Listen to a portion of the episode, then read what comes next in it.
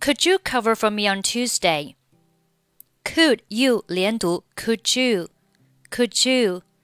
Could you cover for me on Tuesday? Could you cover for me on Tuesday? I'm not coming back until Wednesday. 这里 not 末尾以及 back 末尾不发音。I'm not coming back until Wednesday。 或者这里 back 和 until 可以连读成 back until back until。I'm not coming back until Wednesday. I'm not coming back until Wednesday. Sure, what's up? What's up 连读 What's up? What's up? 注意这里 up 末尾爆破音 p 失去爆破不用发音。What's up? What's up? We are going to the beach for the weekend. 注意这里 beach 的发音，字母 e a 对应的是长元音 e e，发音是清晰的，并且呢是稍微延长的 beach beach。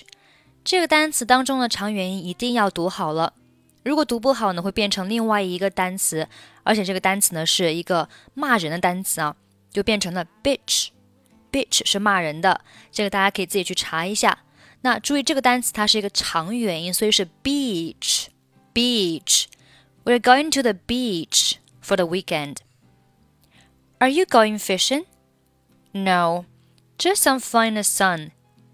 Just 末尾不发音，fun 和后面的 in 连读是 funnin, funnin, funnin.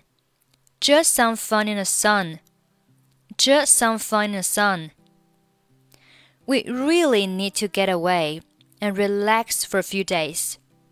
这里 need 末尾的不发音，get 和 away 连读是 get away, get away, get away, and 末尾的不发音，for 和 a 连读是 for, for, for, for a few days, for a few days, for a few days. 所以整句话是：No, just some fun in the sun. We really need to get away and relax for a few days. Well, don't worry. I'll take care of the business for you. 这里 don't 末尾不发音，take 末尾不发音，care 和 of 连读成了 care of, care of, care of. I'll take care of. I'll take care of. I'll take care of the business for you. I'll take care of the business for you. Have fun.